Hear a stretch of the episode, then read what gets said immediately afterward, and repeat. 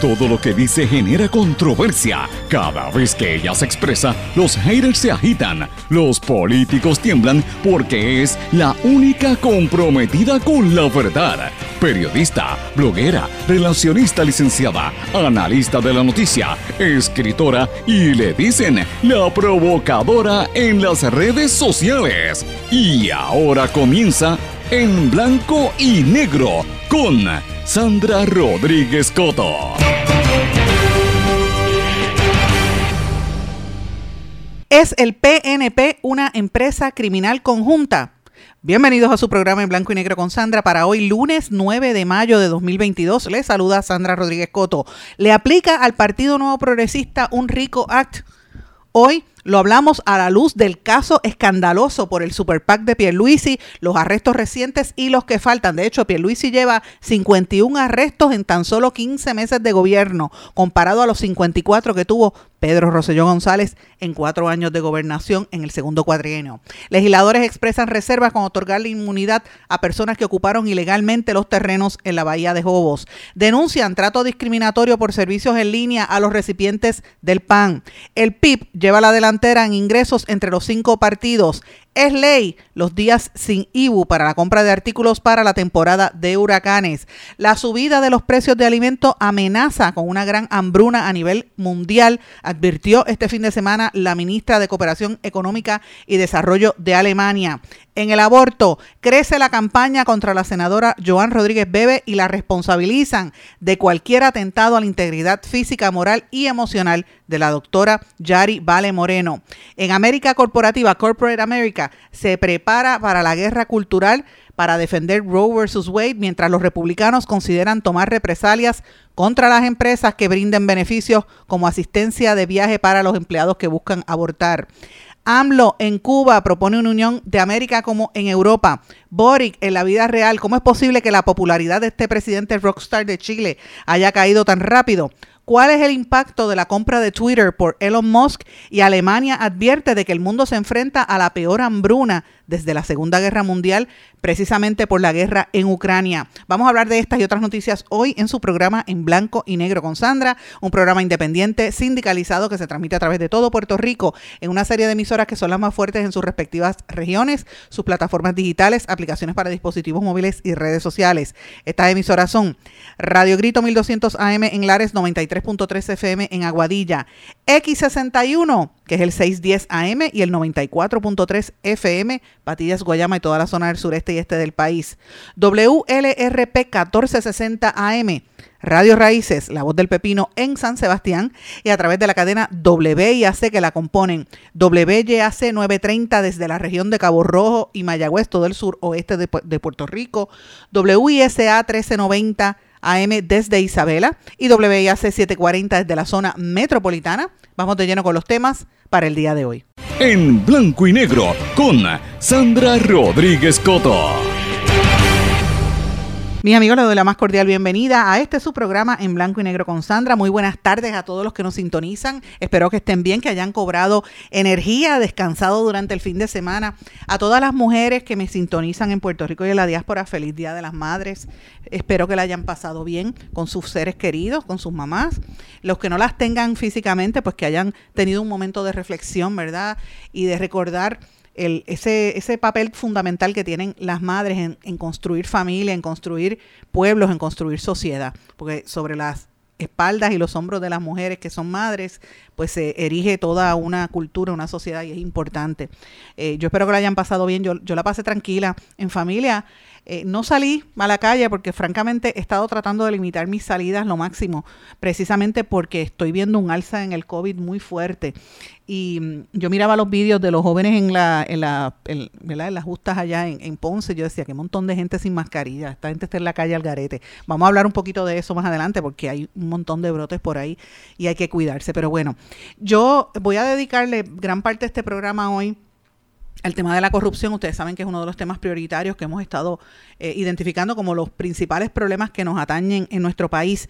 Y hoy tenemos que hablar sobre esto. Quiero enmarcarlo en una columna de opinión que publiqué ayer en Eiboricua. Para los que no sepan, yo eh, ¿verdad? he estado, he vuelto a escribir como columnista. He sido columnista hace más de 20 años en diferentes medios, pero estoy con el grupo de Eiboricua porque noto que es un medio que está desarrollando periodismo serio e investigativo y estamos trabajando varios proyectos investigativos al conjunto y quiero que sepan que estoy trabajando junto a Miguel Díaz Román, el compañero periodista e investigador, varias cosas que van a salir publicadas en estos días. Pero quiero enmarcarlo en una columna que publiqué, que la pueden ver en mis redes sociales o la pueden buscar allí en, en Iboricua, que la titulé Empresa Criminal Conjunta o RICO Act ¿verdad?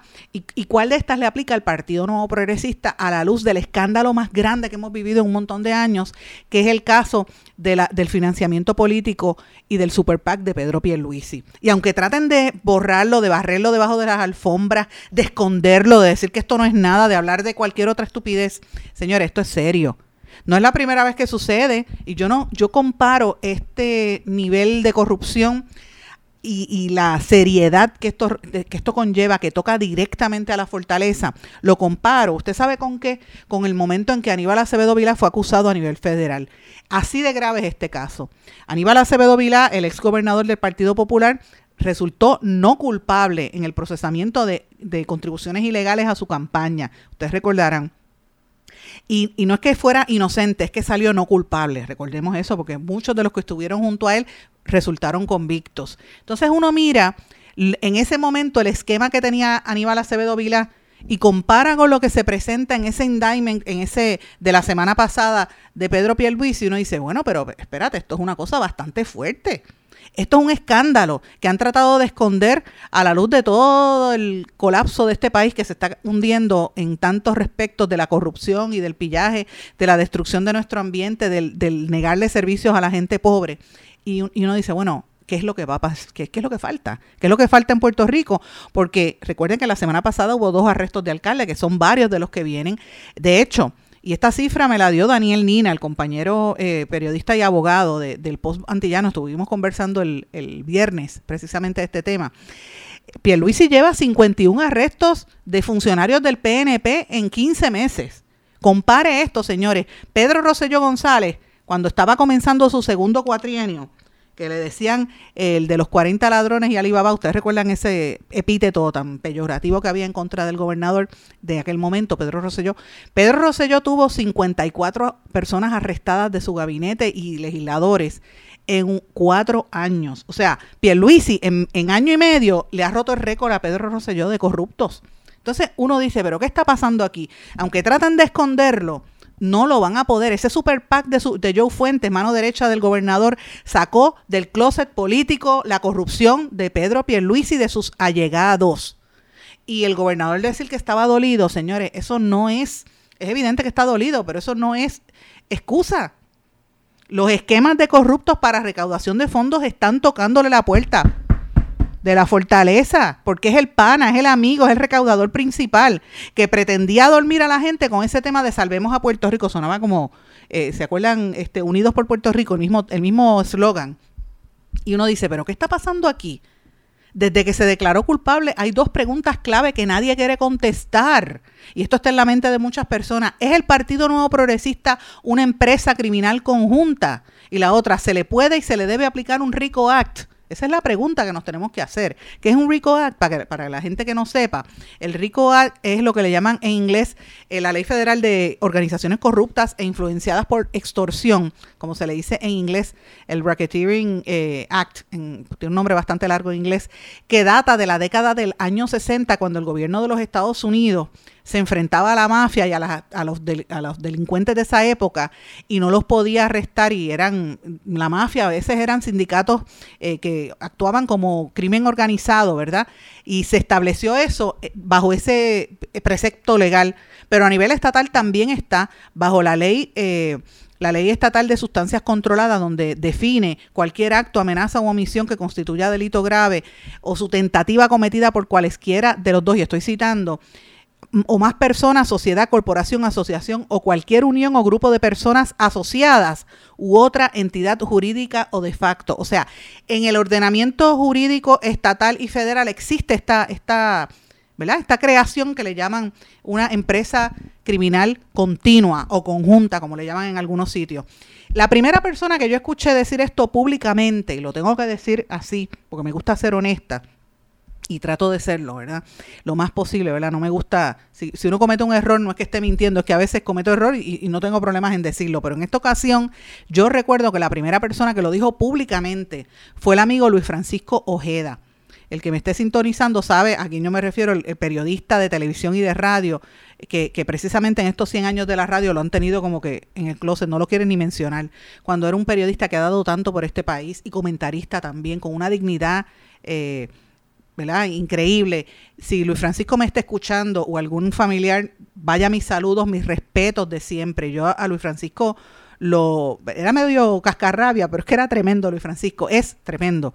Eh, y como periodista era muy avesado. Y Luis Francisco, aunque yo nunca trabajé con él, sí compa compartíamos. En aquel momento yo estaba en la unidad de investigación del Nuevo Día cuando comenzó la primera unidad de investigación y Luis Francisco estaba en la emisora de radio y a veces con conversábamos constantemente sobre diferentes temas y hacíamos investigaciones en conjunto. A veces yo publicaba noticias y él le daba seguimiento en la radio y la, las potenciaba porque él tenía una audiencia eh, extraordinaria. Y Luis Francisco, en una conversación que nosotros tuvimos una vez, me dijo, en, el contexto del arresto de, del exsecretario de Educación, Víctor Fajardo, eh, y de todo lo que estaba ocurriendo en aquel momento en el gobierno de Pedro Rosselló González. Él me dijo, esto es como la mafia, hay que ponerles un rico act, hay que aplicarles un rico act. Y yo le dije, bueno, y yo recordé lo que me había dicho hace muchos años mi padre, que Al Capone, Al Capone, el famoso mafioso, nunca lo pudieron arrestar por narcotráfico o por crimen organizado, sino por evasión fiscal. Entonces la pregunta es, a la luz de lo que está pasando ahora mismo con el PNP, la admisión del esquema que, que crearon para violar esa ley federal de campañas políticas, la pregunta es, ¿los investigan por evasión fiscal o les aplica un RICO Act? Esa es la pregunta que tenemos que hacernos, o sea, sobre el PNP, porque estamos hablando de la mano derecha o del amigo íntimo del gobernador. ¿Y por qué yo digo esto? Porque el gobernador tiene un triunvirato ahí de panas y de amistades que están, eh, ¿verdad? Chupando de esa teta corporativa que es el, y, y de, esa, y perdonen que utilice esta palabra, pero es la verdad, chupando del gobierno son los verdaderos mantenidos. Aquí hablan de mantengo, ay, los mantengo, que cogen el pan, que cogen el, el, el, el, plan 8. Mire, los verdaderos mantenidos son los que dependen de los contratos del gobierno y se hacen cuanta trampa hay para vivir de los contratos del gobierno. Y son esas corporaciones. Y esas corporaciones no se dan en la nada. Yo quiero recordarle a todos los que nos están sintonizando, porque me gusta hablar con evidencia. Vaya al blog en blanco y negro con Sandra, 30 de octubre del año 2020 y busque también en el podcast donde grabamos este programa del año 2020, octubre 30. Nosotros tuvimos una entrevista exclusiva con la víctima de hostigamiento sexual de Pedro Pierluisi. De hecho, hicimos hasta un video sobre ella y la entrevista con ella. Yolanda Sánchez Pagán que nos eh, presentó una declaración jurada que está publicada en nuestro blog, donde ella hablaba que había sido hostigada sexualmente por Pedro Pierluisi a unas semanas antes de las elecciones. Y yo recuerdo haber publicado esto y a mí ni caso le hicieron en los medios. Quien único publicó esta noticia fue el compañero Oscar Serrano en Noticiel porque tuvo la, la oportunidad de hablar con esta mujer víctima de, según ella, de acoso sexual. ¿Y por qué yo traigo el acoso sexual a este tema del gobierno? Fácil, porque quien llevó el vínculo entre esta mujer y el gobernador fue precisamente su amigo Roberto Fuentes y, y, Cacho, los dos amigos del gobernador, que están precisamente en ese super PAC. Y esto fue lo que nos dijo Yolanda Sánchez Pagan en aquel momento, residente de Carolina, personal trainer, que dijo que él la había hostigado desde octubre del año 2019 y que ella tenía que trabajar porque necesitaba vivir y que fue Roberto Cacho según ella, y lo juramentó en su declaración jurada de abril del 2019 que conoció al licenciado Roberto Cacho en el Hard Rock Café del, del Condado y que se reunieron para establecer el, contra el contrato de servicio de personal trainer con él, con su esposa Iliana Cambó y la hija del matrimonio. De ahí es que eh, entonces ella llega a, la, a, a reunirse con eh, Pierluisi, de, para que la gente recuerde quién es este Roberto Cacho que está en el Diamond, ¿verdad? Eh, él, es el, él era, lo recuerdan públicamente porque fue socio del empresario canadiense Adam Anhan Uster, que fue mandado a matar por Aurea Vázquez Ríos, que le llaman la viuda negra. ¿Ustedes recuerdan ese caso? Pues el, el, socio del canadiense era Roberto Cacho, que es el amigo del gobernador. Miren estos vínculos, porque es que es importante tenerlo. Y alega que Pierluisi un día fue a la casa de Cacho y cuando la vio, porque ya la recordaba del gimnasio Leaf, decidió contratarla en dos sesiones por semana, 45 dólares por hora. Te recuerdan que, que Pierluisi era bastante fit. Y ella iba a entrenarlo en el eh, gimnasio de Metro Plaza en Santurce, en el Parque Central de San Juan, en la playa de Isla Verde, en el Alambique, en la misma de, Casa de los Cachos en Miramar. Y ella le daba training a otros amigos de él dice que a ella empezó a hacerle avances sexuales Pierluisi, ustedes recordarán que ya lo dijo aquí, y que cuando obviamente se sintió tan acorralada que ella se comunicó por Instagram con, con, el presentador de televisión Héctor Marcano para decirle, mira, me están hostigando, pero él no le contestó. Cuando ella, cuando ella habla con Héctor Marcano, de momento ya recibe una llamada de Andrés Guillemart, cuñado de Pierluisi, cabildero, y miembro de los que aparentemente están en este super PAC. Fíjense cómo estoy añadiendo todo esto para que la gente tenga el contexto, porque es la realidad. Y cuando ella, de momento ya le dice a este presentador de televisión, mira, me están hostigando, mi cliente me está hostigando, ¿qué hago? Porque es una persona poderosa. Y al otro día el cuñado de ese poderoso la llama y le dice, mira, este, cálmate. Y le dice, te voy a pagar para que te calles la boca. ¿Qué hizo la muchacha? Señores, la muchacha se, se, se puso muy nerviosa, ella tiene una hija de, tenía en ese momento una hija de 23 años, pues uno dice, bueno, ¿qué pasó? Entonces ahí es que esa muchacha decidió irse de Puerto Rico, esconderse. Esa muchacha no ha vuelto a dar cara. ¿Por qué yo traigo este caso? Eh, porque es que me gusta hablar con evidencia. Porque, señores, se trata de los mismos amigos del gobernador que están en ese super PAC, que no son santos, que son gente que tenía y aportaba económicamente a todos los partidos, al Partido Popular le aportaron a la campaña de, de, Charlie Delgado y le aportaron también a la campaña de Wanda Vázquez en el PNP, que se deje de cosas, eh, este, Jorge, Jorge Dávila, porque también estaban vinculados con Wanda Vázquez. O sea, de esa es la realidad y la evidencia está ahí, esto va a seguir saliendo en los próximos días. Pero en el caso de la candidatura de Pedro Pierluisi, desde el principio había esa nube de corrupción con sus panas Cacho, con su pana Roberto Fuentes, que casualmente son los que tienen millones de dólares en contratos con diferentes agencias del gobierno, porque llevan años en esta. Entonces, cuando uno mira este esquema y uno piensa hacia atrás, uno mira para atrás, mire, recuerde los, los, 40, es, verdad que en realidad fueron 54 miembros del gabinete de Pedro Rosselló que fueron corruptos, convictos, arrestados. Uno piensa en los de, en los de, en los que hubo en el, en el gobierno de, de efímero de, de Luis Fortuño.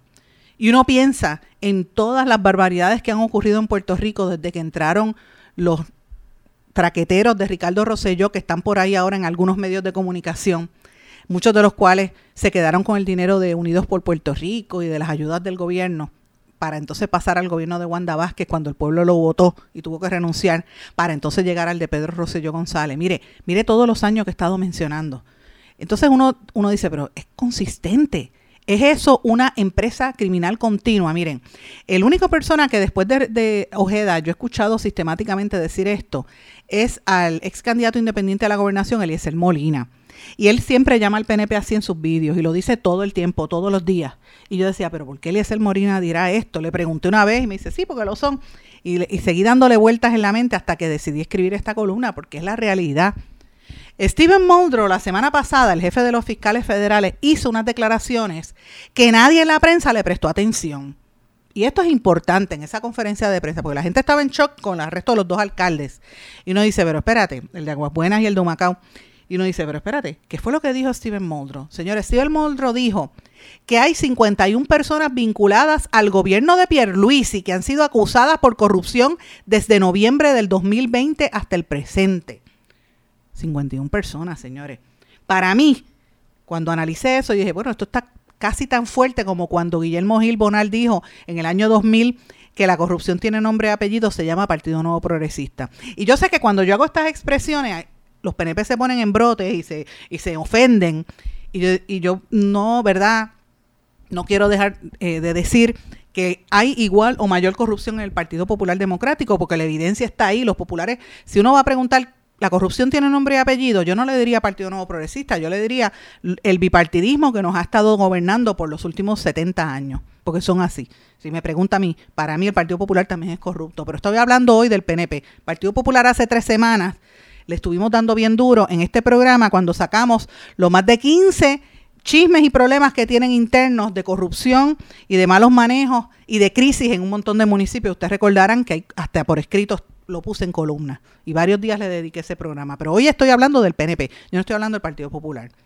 El amigo y abogado y escritor Daniel Nina del Post Antillano me dice, Sandra, ponlo en contexto, 51 arrestos en 15 meses pero el, segundo cuatrienio de Rosselló González, de Pedro Rosselló González, del 96, 1996 al año 2000, Fiscalía Federal acusó a un total de 54 personas vinculadas al gobierno. Vuelvo y digo, lo que un gobernante en corrupción hizo en 48 meses, o sea, Pedro Rosselló, Pierluisi lo ha logrado en 15. Entonces yo digo, ¿cuál es la respuesta de Pierluisi a esto? Ah, que estoy dolido por mi amigo Joseph Fuente.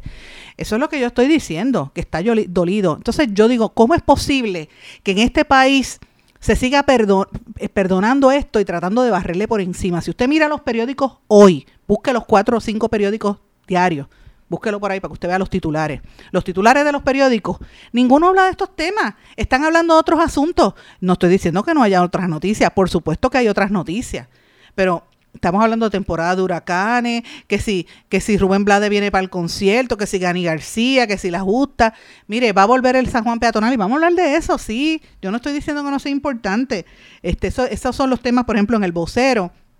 En el, eh, los que le acabo de mencionar en, fueron los temas en, en primera hora, en el nuevo día, pues las secuelas de la pandemia a nivel laboral, o sea, este, y en el vocero, pues le están hablando, usted búsquese la portada del vocero de hoy, si usted no me cree a mí, busque la portada, la, la portada del vocero, y también está hablando de, de pues tú sabes, de, lo, de los mismos asuntos políticos de siempre, que si los, los capitanes versus los Mets y los cangrejeros, que si la, eh, la Universidad de Puerto Rico no tranza por menos, que si el UMA y los pagos en vivienda, o sea, fíjense cómo desvían la atención del tema central. Y yo le estoy mencionando esto, vaya y busque las portadas de los periódicos, porque es que la realidad, usted va a, va a entender lo que yo le quiero decir. No podemos tapar el cielo con la mano, aunque pretendan hacerlo en la campaña de propaganda que tienen en los medios, señores. La corrupción ahoga a nuestro país, asfixia a nuestro pueblo y es de los dos partidos principales. No construye, destruye. Es como el narcotráfico. Es como cuando usted tiene cáncer que empieza a comerse las células y sigue extendiéndose por otras partes. Lo mismo pasa con la corrupción. Ahora mismo el gobierno del PNP no ha hecho nada por detenerla y por aclarar los vínculos nefastos que tiene con cosas. Funcionan como el narcotráfico. Y hablando de narcotráfico, menciono dos casos que todavía es la hora que el gobierno no aclara como debería aclarar. El primero lo sacamos aquí, los vínculos del narco canadiense Conor Dimonte, el que está esperando para ser extraditado para Canadá, el de Honeybee, eh, Honeybee Project, eh, el, el supuestamente apicultor que cómo es posible que una figura aparezca en chats, como hemos revelado, donándole dinero a Carmelo Ríos y aparezca en una conferencia de prensa desde la fortaleza. Y el gobernador dice, ay, yo no sabía nada, como si nada. Mire, y puede ser que él no sepa nada, pero ¿usted cree que eso se, es una contestación adecuada? Y si usted no me quiere contestar ese caso, vaya al otro caso, ahora mismo, en el Departamento de, de Agricultura. Jaime Serrano Cardona, que se pasea con contratos en agricultura, que Beiró, el, secretario, lo protege. Y él es un narcotraficante confeso, que lo admitió culpabilidad a nivel federal de traficar droga y tiene contrato con el gobierno. Dígame si eso no es algo extraño. Y si eso no afecta al Partido Nuevo Progresista, yo le pregunto a usted que me está escuchando. Esos son dos casos que hemos revelado en Iborico en este medio, en este programa.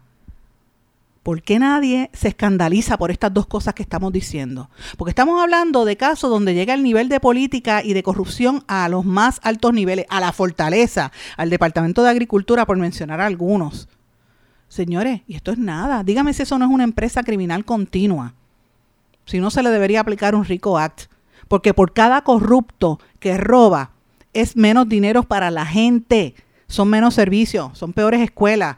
Es una universidad de Puerto Rico totalmente destruida para que la gente sea bruta y no pueda estudiar, porque es la realidad porque le dañan las escuelas a los niños y le dañan la universidad y le niegan el acceso, la limitan para que no puedan coger estudiantes. Es negarle ayuda a los niños, a las mujeres, a los viejos maltratados de este país. Es tener a los niños cogiendo clases en los vagones, como dije. Mientras los aportadores y los políticos negocian con qué playa se van a quedar para construir, qué mogote van a rellenar como están haciendo en Aguadilla. Ah, pero cuando venga un huracán, o cuando venga un, algo como lo que pasó el otro día en, la semana pasada en, Arecibo del tornado, o venga una inundación, usted como ciudadano es el que se va a chavar, porque el agua se le va a meter en la casa, se van a tardar en arreglarlo, y cuando usted vea las inundaciones y los, lo que producen estos efectos naturales, se exacerban precisamente porque la corrupción en nuestro país ha permitido las, construcciones ilegales. Y esto, usted sea PNP, popular, independentista o no, afiliado, es más de Victoria Ciudadana lo que sea, esto le afecta a usted. Usted se va a fastidiar. Es hora de que la gente empiece a ver cómo la corrupción lo afecta a nivel personal. Y por eso es que le he dedicado todo este segmento a hablar de este tema. Los invito a que lean la columna y que reflexionen sobre esto. Y por favor, sus comentarios me los hace saber a través de el blanco y negro con Sandra arroba gmail.com o me escribe a través de todas las redes sociales, Facebook, Twitter, Instagram, LinkedIn, donde usted desee. Y voy a estar leyendo sus comentarios. Voy a una pausa, regresamos enseguida. No se retiren, el análisis y la controversia continúa en breve, en blanco y negro, con Sandra Rodríguez Coto.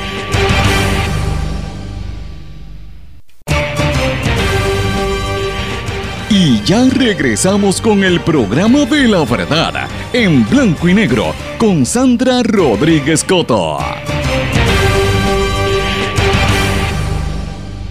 Regresamos en blanco y negro con Sandra. Bueno, ya hablamos del PNP, voy a hablar ahora del Partido Popular. Y tengo que hablar un poquito porque sigue la pelea interna en el Partido Popular. Ahora con Varela, el vicepresidente de la Cámara, eh, solicitó ayer el domingo la renuncia del comisionado electoral del Partido Popular, Ramoncito Torres, por su supuesta falta de acción y transparencia para enmendar el código electoral. Miren, los populares están alando por los pelos. El Partido Popular también está teniendo, bueno, ya lo hemos hablado varias veces aquí, están teniendo eh, sus últimos aletazos, eh, porque el Partido Popular si no, se si no se enmienda, si no se endereza, va abocado a coger la pela más grande de la historia y ese partido está a punto de la desaparición, es la realidad. Todo tiene una vida, un comienzo y un final y yo creo que el Partido Popular ya está llegando al final porque no, no se acaban de levantar, hay demasiadas... Eh, luchas internas, hay muchos casos de corrupción eh, y mucha gente que se está desafiliando. Un problema grande que, enfrentan todos los partidos, pero particularmente el Partido Popular, que debió haber limpiado, es precisamente eso, el, código electoral que le ha hecho tanto daño a la gente, que, que aprobó el PNP para salirse con la suya en algunos aspectos y para beneficiar al Partido Popular en otros.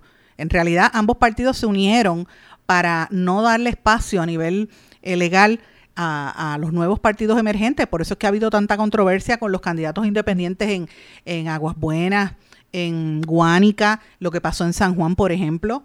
Eh, y otras ¿verdad? candidaturas que hay al respecto. En San Juan me refiero al partido, este proyecto, em, el movimiento Victoria Ciudadana. Así que el Partido Popular se ha visto afectado en algunos aspectos también sobre esto, en algunas elecciones, y usted por eso es que ve esta pelea que tiene ahora. Eh, obviamente Connie Varela, y le está pidiendo incluso al presidente de la Pava, José Luis Dalmau, que intervenga. Eh, estos pues coincide con las elecciones que ha habido en Atillo y en Guayama y esto pues está bastante fuerte y demuestra otra vez los problemas que tiene el Partido Popular al respecto. Eh, quiero mencionarles también que hay que estar atentos esta semana. Hoy vamos a estar escuchando hoy, mañana y el miércoles hasta el viernes mucha información sobre la Asamblea Legislativa porque ahí van a estar bien activos. De hecho, ahora mismo hay un tema de, ver si se les otorga inmunidad o no a las personas que los ocupa, los que ocuparon ilegalmente, los invasores de terrenos en la Bahía de Jobos allí en, en Salinas y la Comisión de Recursos Naturales va a, estar, eh, va a estar evaluando la posibilidad en una vista ejecutiva que hay mañana sobre este tema, a ver si le dan la inmunidad. Eh, obviamente, la representante Mariana Nogales de Victoria Ciudadana, que fue quien denunció todo esto inicialmente, no favorece que se le dé inmunidad, porque entonces ahí, eh, ¿verdad? No hay posibilidad la única manera que, se, que, que ella aceptaría que se diera inmunidad es si se demuestra quiénes son los que están detrás del cártel de los permisos en el gobierno, ¿verdad? Eh, el presidente de la Comisión de Recursos Naturales, Ricardo Feliciano, citó esta vista ejecutiva. El presidente, el representante del partido, eh, este, este que le, acabo de mencionar, es popular, Ricardo Feliciano. Eh, va a ver esa, esa vista ejecutiva, a ver a quiénes van a citar. Eh, por su parte, el representante del Partido Independentista, Denis Márquez, dijo que, que ¿verdad? Para, para el, que el poder de la Cámara para conceder inmunidad se debe llevar a cabo de manera concienzuda, con prudencia y con responsabilidad y que recuerde que son crímenes ambientales, pero hay que hacerlo con cuidado. O sea, él está tratando de traer un poco de, de, raciocinio a lo que está ocurriendo allí. Lo mismo está pasando con el eh, representante popular Jesús Manuel Ortiz, que dijo que va a asumir una postura una vez sepa la información, ¿verdad? Porque es que esto es de interés público y no lo quieren dejar saber. Y hay muchas cosas que van a estar ocurriendo a nivel legislativo esta semana. Eh, van a haber por lo menos seis o siete vistas públicas. Está pendiente la Universidad de Puerto Rico, el tema de la crudita, eh, los decretos de exención contributiva, eh, rehabilitación vocacional, ese tema a mí me preocupa, y el funcionamiento de las agencias, son algunos de los temas que van a estar en, en comisión, ¿verdad? hay una hay un tema que es eh, que uno de los proyectos que van a evaluar es excluir a la UPR de definición de entidad exenta de la ley 73 de la Administración de Servicios Generales, porque como han creado esa ley donde la maneja la novia de, de Sobrino, uno de los miembros del chat, para saber cuáles son los contratistas del gobierno, que es la realidad, crearon ese puesto para esa muchacha, que tiene una preparación impresionante, pero experiencia nula, porque no tenía nada de experiencia. Sí tenía muchos diplomas, pero no experiencia. Y vamos a hablar un poquito sobre eso más adelante. Ella, este, e, ese proceso eh, pone todo más lento yo, este, y la compra, por ejemplo, en universidades como la Universidad de Puerto Rico, el Conservatorio de Música, la Escuela de Artes Plásticas, le hace mucho más difícil el trabajo, de, porque no es una agencia de gobierno, es una entidad universitaria y todo se lo hace mucho más difícil. Así que hay un proyecto de ley para eximirlos de esto.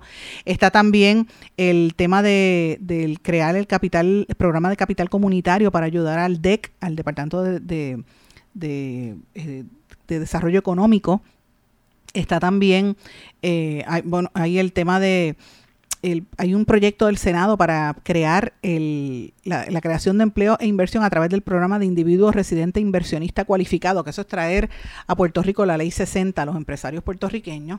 Y hay otra, ¿verdad? La Comisión de Gobierno va a estar mirando este, varias cosas importantes. A mí me llama la atención, y lo digo públicamente, al, a la resolución 170 del Senado, que ordena una investigación sobre la administración de rehabilitación vocacional. Esto es importante porque les digo, y lo digo públicamente, bregar con rehabilitación vocacional es morirse. Si usted tiene algún tipo de impedimento y va a buscar esa información o servicios allí, se tiene que fastidiar. Hablan del Departamento de Educación, pero mi experiencia con rehabilitación es 60 veces peor. Así que eh, lo puedo decir y, me, estoy mirando con mucha atención ese calendario de, vistas públicas que va a haber allí. En, este es el caso de la Comisión de Educación. Así que, eh, y el tema de la crudita, que es otro tema, otro tema también, el tema de autoexpreso también, son temas que van a estar viéndose esta semana a nivel legislativo. Así que anticipen que va a haber mucha actividad. Bueno, y hablando de eso, hoy trasciende una noticia que me pareció bien importante. Denuncian trato, no fue hoy, fue ayer, y debo decirlo, denuncian trato discriminatorio por servicios en la línea del PAN, del programa de, asistencia nutricional por Internet, que le pone una barrera y excluye a quienes no tienen computadora ni teléfono o no los saben manejar. Y esto pasó, por ejemplo, cuando el huracán, que yo, en mis ojos, yo vi gente que llegaba allí al, al COE, mire, yo necesito ayuda, y tiene que llenar la página web. ¿Cómo demonio va a llenar una página web si no había internet? Y esos viejitas no sabían bregar con una, una, póngale una tableta, mucha gente no la sabe manejar. Entonces, estamos hablando de gente pobre, se les hace mucho más difícil acceder a esos servicios. Entonces, no te quieren dar cita porque, ah, tienes que hacer la cita por internet, pero si tú no tienes internet, ¿cómo lo vas a hacer? Y esto es parte de las quejas que se le están haciendo a CEF.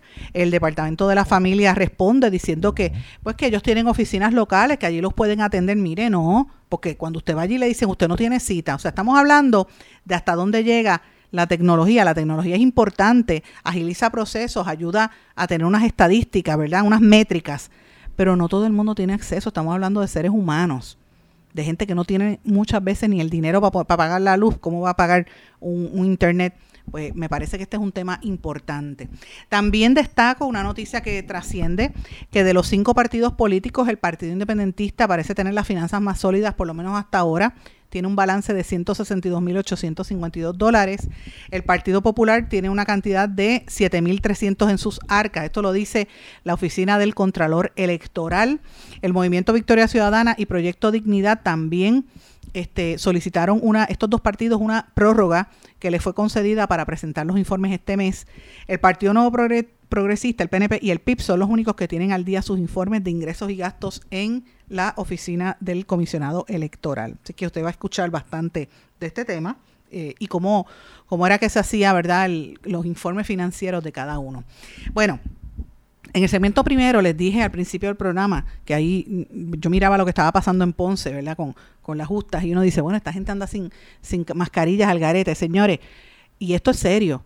Aumentan a 266 los brotes de COVID-19 en las escuelas públicas y privadas en la recta final del semestre académico, que ustedes saben que ya estamos al final.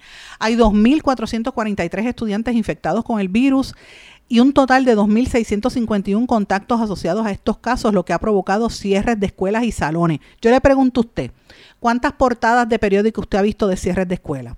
Piense. ¿Cuántos titulares de noticiarios usted ha escuchado de cierres de escuela? Piense.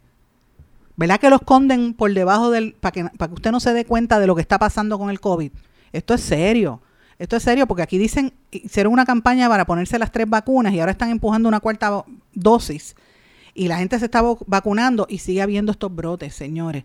2.443 estudiantes con brotes activos, 266 brotes activos en escuelas esta semana, la semana pasada eran 176.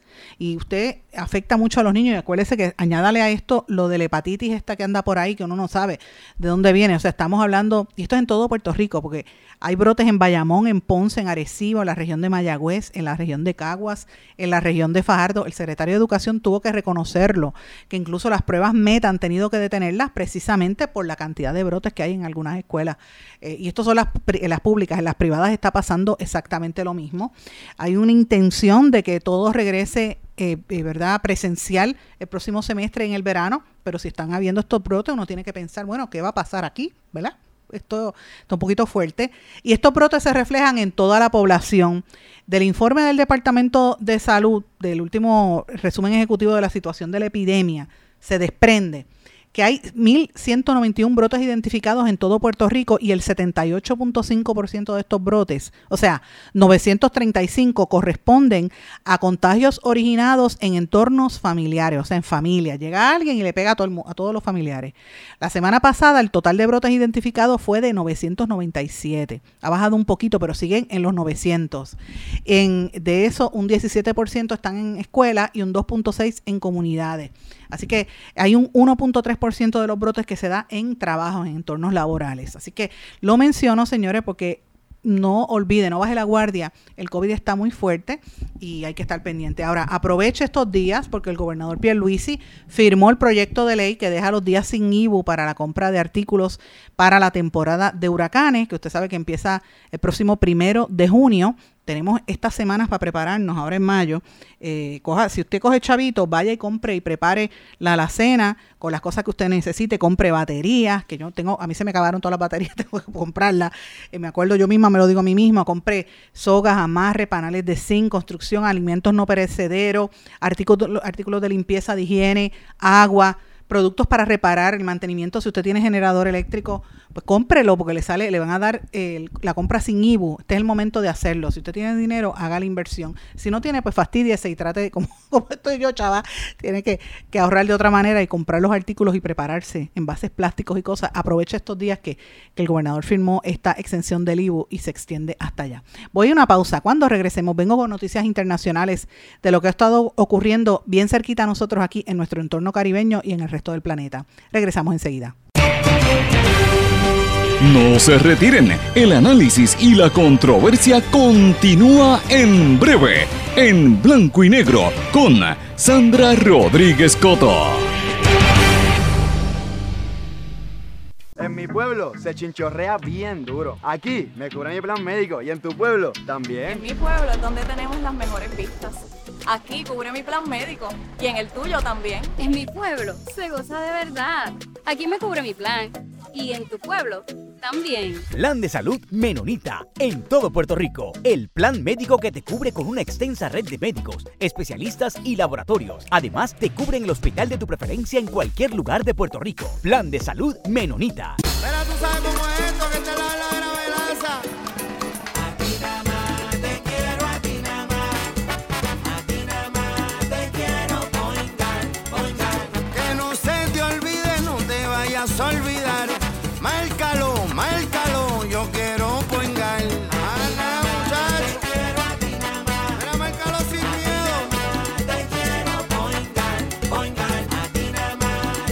Yo quiero poingar.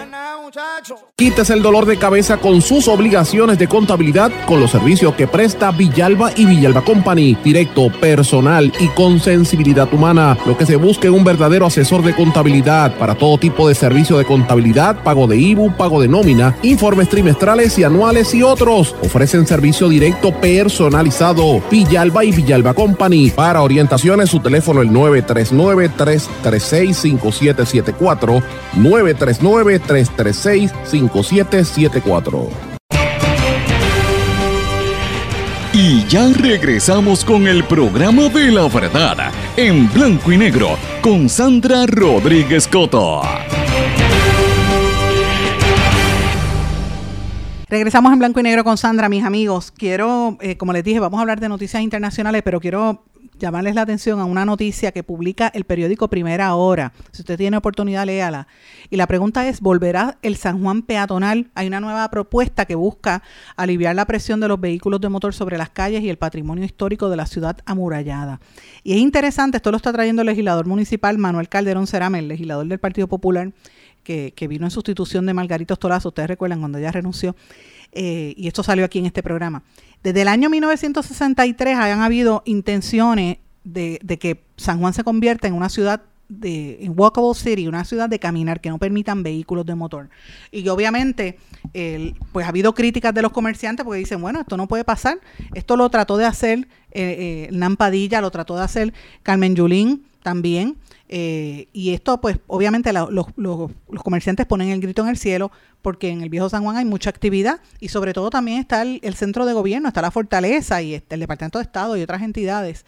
Eh, y uno se pone a pensar, bueno, pero ¿qué va a pasar? Ahora, yo le digo a usted, vaya a San Juan, yo que voy todos los días, porque voy todos los días al viejo San Juan, esas calles lo que dan es pena unos, unos huecos y es como si tú estuvieras eh, transitando por la luna con unos cráteres porque se están hundiendo. El viejo San Juan es una ciudad antigua que hay que proteger en cualquier parte del mundo. Mire, hay ciudades como, como Cambridge, como York en, Inglaterra, York, que usted llega allá y no puede llegar en carro, tiene que dejar las guaguas y los vehículos bien abajo y los montan en unos carritos como de golf, que son chiquititos, porque esa ciudad tiene 800 años y para protegerla no permiten que las vibraciones de los vehículos estén ahí. En San Juan deberían hacer lo mismo. Que si la gente se cansa, sí, pero es un patrimonio de la humanidad y lo van a seguir destruyendo. Ya hay eh, túneles que iban desde el, desde el Morro hasta el San Felipe, todo eso, San Cristóbal, todos esos diferentes eh, ¿verdad? Estructuras antiguas que usted no puede caminar por ahí porque eso se hundió, porque con el tiempo se va rompiendo la tierra y hay que proteger el viejo San Juan. Así que los invito a que lean esa. Me parece interesante que siempre traigan estos temas a colación. Otro tema que quiero traer antes de pasar a las internacionales es este. Va a haber controversia, ya, ve, ya está una campaña por ahí en contra de la, de la legisladora Rodríguez Bebe porque hay una campaña, usted sabe que ella lleva estos proyectos de ley en contra del aborto y han, creído, han querido crear esta, esta, esta guerra antiaborto para tratar de limitar, ¿verdad? El, contexto es el proyecto de ley para limitar la práctica de los abortos a partir de las 22 semanas, como hacen en Puerto Rico, y los 22, eh, realmente menos del 1% de los abortos que se hacen en Puerto Rico, que no llegan ni a 2.000 al año, eh, pues menos del 1% son los que se hacen después de las 22 semanas, y, el proyecto, el contexto es para limitarlo, en verdad, en esa, en esa época, en, ese, en esa fecha, pero eh, la realidad es que se ha extendido el tema antiaborto, ¿verdad? Y han habido, han habido mucha controversia en cuanto a, en cuanto a esto y ha habido mucha eh, animosidad entre ella y este, eh, Anaíma Rivera Lacén de, de Proyecto de Movimiento Victoria Ciudadana. Y hay una cosa que llamó la atención Anaíma Rivera Lacén y es que las expresiones de Rodríguez Bebe de utilizar y poner el vídeo a la doctora que fue a deponer en esas vistas públicas, la doctora Yari Vale Moreno, lo están haciendo como utilizan, eh, es como para crearle una carpeta a una persona, como hace este fulano de tal, como quien dice, mírenla, cáigale arriba mírenla, mírenle la cara para que sepan quién es la que está haciendo los abortos, mírenla, la están señalando como si eso fuera ilegal. Ella está en ley haciéndolo, aquí no está prohibido el aborto todavía, a pesar de lo que está ocurriendo en Estados Unidos. Y ahora mismo hay una campaña que dice, y la están poniendo en las redes sociales, responsabilizo a Joan Rodríguez Bebe de cualquier atentado a la integridad física, moral y o emocional de la doctora Yari Vale Moreno vuelvo, responsabilizo a, Joan Rodríguez Bebe de cualquier atentado a la integridad física, moral y emocional de la doctora Yari Vale Moreno. Señora, lo que está haciendo Rodríguez Bebe se llama carpeteo. Se llama carpeteo para que los fanáticos la vean y hay que tener cuidado con la manera en que ella se expresa. Y yo le hago este llamado a la gente de, Proyecto Dignidad, que son gente, hay alguna gente muy seria ahí que respeto, que consideren la manera en que usted expresa las cosas, porque si a esa doctora le sucede algo, la culpable va a ser Joan Rodríguez Bebe. Porque recuerden que aquí ha habido gente en Estados Unidos, por ejemplo, antiabortistas que iban y le pegaban tiros a los médicos y mataban a los médicos. Y le pegaban fuego a las clínicas abortistas y mataban médicos y enfermeras. Se convertían en, en asesinos para tratar de limitar el aborto, porque entendían que el aborto era un asesinato, ¿verdad? Yo creo que las cosas se pueden llevar de otra manera, no señalando a individuos, porque esto es sumamente serio y su vida, ya han habido eh, ¿verdad? amenazas contra ella y yo creo que la, senadora tiene que rendir cuentas a esto y que no haga tanto show de estar hablando tanto. Mire, si usted quiere venir a hablar aquí, lo puede hacer.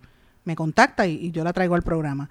Pero no, no ofenda y no provoque que haya una, un atentado a la integridad física, moral y emocional de la doctora Yari Vale Moreno o de cualquier otro médico, porque a todos los efectos, mire, eh, una persona fue a deponer en la legislatura no es para que lo conviertan en el, en el blanco de ataques y posiblemente agresiones, porque eso es lo que está pasando. Así que me parece interesante. Lo traigo también porque ahora mismo eh, los republicanos en Estados Unidos están considerando tomar represalias contra todas las empresas que brinden beneficios como la asistencia de viaje a los empleados que quieran buscar abortar. Esto se da en la en, la, en el contexto de la eliminación, de la posible eliminación de Roe versus Wade por el Tribunal Supremo de los Estados Unidos y el, medio Guardian en Inglaterra está reseñando que Corporate America está preparándose para lo que llaman una guerra cultural por el caso este de Roe versus Wade. Así que vamos a estar oyendo mucho sobre este tema en las próximas semanas y lo, traigo a colación comenzando la semana. Otro tema que también quiero traerles para que usted se sorprenda eh, es sobre Chile, que he estado mirando qué pasa, cómo es posible que la popularidad del presidente rockstar Boric el, muchacho joven de, Gabriel Boric y todo ese grupo que estaba con él, a José Antonio Cast y todos, que eran bien jovencitos, haya caído tan estrepitosamente. Los invito a que busquen esta información porque él, él ganó las elecciones y todo el mundo en shock con este muchacho joven y todo ese gobierno joven que eran los que habían liderado las protestas en el año, hace unos años, ¿verdad? Allí en Chile, con lo que ha estado ocurriendo allí. Eh, y, llegaron al poder y como no tenían títulos, maestrías y de las universidades más prestigiosas, pero no tenían experiencia y se les está cayendo el gobierno encima, señores. La situación está bien fuerte, no lleva ni 100 días de gracia y la, el, Frente Amplio que gobierna Chile porque quería un, un, gobierno dividido, lo que ha hecho es que no se mueva el, el país y todo lo contrario, la inflación, la inflación sigue subiendo y las polémicas entre los mapuches y, los, y el gobierno pues están cada día más fuertes y lo traigo a colación para que lo tengan en el radar y busquen información sobre esto que también está interesante. Eh, y, y, uno se mira ante ese espejo, uno dice, bueno, un poco es lo que pasa aquí en Puerto Rico con el gobierno compartido, ¿verdad? Veremos a ver qué pasa en las próximas elecciones, pero bueno, aquí al ladito en Haití secuestraron un autobús dominicano en el que viajaban 10 ciudadanos turcos. El autobús de la compañía Metro Servicios Turísticos fue secuestrado el domingo en la frontera con Haití durante su ruta a Santo Domingo-Puerto Príncipe. Eh, y obviamente en el, en el autobús viajaban 10 ciudadanos que son misioneros y se dirigían hacia Puerto Príncipe. Ahí estaba el pasajero, el chofer, que es dominicano, y otra gente todavía no se sabe dónde está. Eh, y esto es en el marco de la violencia que se está viviendo en, Haití, que está provocando mucha gente que, que se monte en yolas y se arriesgue las vidas en el mar para llegar a Puerto Rico o a Estados Unidos. Terrible por demás. Aquí cerquita, en Cuba, estaba el presidente de México, Andrés Manuel López Obrador, estuvo en un viaje hacia, hacia Cuba y eh, en una de las primeras expresiones que dijo que propuso que en América, en todo nuestro continente, se establezca una unión tipo la Unión Europea, que se haga un modelo así donde pues todos trabajen en conjunto y se haga en beneficio para todos los países. Y me pareció interesante esta propuesta de Andrés Manuel López Obrador. Se da en el contexto en que eh, sí ha tenido, ¿verdad?, eh, una como unos enfrentamientos con el gobierno de los Estados Unidos eh, sobre todo ahora que se sabe que cuando estaba Trump trató de, propuso incluso hasta bombardear México para destruir a los narcotraficantes de México. Así que mire cómo está la situación. Y en Estados Unidos, este fin de semana usted sabe que de sorpresa, uff, mire qué sorpresa, la primera dama Jill Biden visitó eh, un territorio ucraniano, no lo habían anunciado, llegó allí en una visita sorpresa Jill Biden eh, y se reunió con la primera dama de Ucrania, Olena Zelenska, que no se había visto en público desde la invasión de, Ucrania el pasado 24 de febrero. Eh, Jill Biden y Zelenska se abrazaron y una le dio un ramo de flores a la otra y le dijo quería venir en el Día de las Madres y se estuvieron juntas, ¿verdad? Lo vio como un acto y eso le quiere decir usted que Estados Unidos está metido hasta el, hasta el como dicen, en esta guerra entre Rusia y Ucrania y esta situación está bien, bien caliente. Aunque no lo digan de frente, Estados Unidos está ahí metido. Usted sabe que el primero muerto americano es un puertorriqueño que era un mercenario allí, o sea, de eso estamos hablando. Y esto nos tiene que poner a pensar a todos nosotros, señores. La prensa está, eh, ¿verdad?, dando a conocer unas declaraciones que hizo la la ministra de Cooperación, Economía, eh, eh, Cooperación Económica, perdón, Desarrollo en Alemania, eh, de apellido Schulze, que dice que la peor hambruna que va a enfrentar el mundo viene ahora desde la Segunda Guerra Mundial con millones de muertos. Y ella lo anticipa así, tras aumentar en un tercio por varios factores los precios mundiales de los alimentos, que están en, en precios récord. Ella dice que esto es una situación muy dramática porque no, venimos arrastrando el COVID-19 que aumentó los precios en todo, pero a eso usted le añade esta guerra que tenemos, esto va a provocar una hambruna, la peor desde la Segunda Guerra Mundial, y ella lo está anticipando. Muchos países dependen de productos agrícolas que produce Rusia y Ucrania, que ahora mismo no se están produciendo precisamente por el conflicto. Eh, dice que este conflicto le robó el grano de Ucrania y Moscú solo compartirá con los países que son inequívocamente pro Rusia. Ese es un chantaje de comida y, es, y eso fue lo que estuvo detrás de la postura de 40 países que, que, que, no condenaron el operativo militar ruso en la Asamblea General el pasado 2 de marzo. ¿Por qué? Porque saben que hay hambre. Así que yo planteo esto porque ya los Alemania, que es una potencia mundial tan grande, está planteando, mira, va a haber hambruna prepárese porque esto lo que viene es fuerte. Así que eh, eh, es serio lo que estamos viendo a nivel internacional y específicamente dice que va a haber eh, la producción de biocombustible, de canola, de maíz, trigo, también hay problemas al respecto. Imagínense todo lo que esto conllevaría para un lugar como Puerto Rico. Y termino el programa con un tema que me pareció también interesante. y no sé si me da el tiempo, ¿verdad? Hoy, porque no tengo mucho tiempo, pero lo traigo a colación. Esté pendiente a, a por qué es importante la adquisición de Twitter por Elon Musk eh, y la retórica del magnate que ya ha suscitado algunas preocupaciones sobre cómo afectaría el enfoque de las redes sociales para trabajar con los temas de acoso, desinformación y moderación de contenidos en general, pues esto ha abierto un, espacio de discusión bastante amplia. Eh, Ismael Cara, el periodista cubano eh, que sale en televisión, ha escrito, de hecho hoy el vocero trae una de sus columnas que sale en varios medios sobre la, la libertad de expresión en el contexto de, estos, de estas compras y de todos estos millonarios metiéndose en la cibernética y en las redes sociales. Y les invito a que indaguen por ahí, porque por ahí va a haber mucho tema sobre hasta dónde llega el nivel de control y hasta dónde usted puede expresarse en esta nueva plataforma donde unos millonarios son los que viajan al espacio y los que deciden que tú puedes hablar y que después no puedes hablar porque son los dueños de las empresas. Increíble por demás. Mis amigos, con esto les planteo, ¿verdad? Les, les he presentado como un panorama de todo lo que está aconteciendo a nivel local e internacional. ¿Qué usted opina de esto? Déjeme saber. Me escribe a través de las redes sociales, Facebook, Twitter, Instagram, LinkedIn o en mi correo electrónico en blanco y negro con Sandra, arroba gmail.com. Que pasen todos muy buenas tardes y nos volvemos a encontrar aquí mañana. ¿Se quedó con ganas de más? Busque a Sandra Rodríguez Coto en las redes sociales o acceda a en blanco y negro.blogspot.com porque a la hora de decir la verdad solo hay una persona en la cual se puede confiar. Sandra Rodríguez Coto en blanco y negro.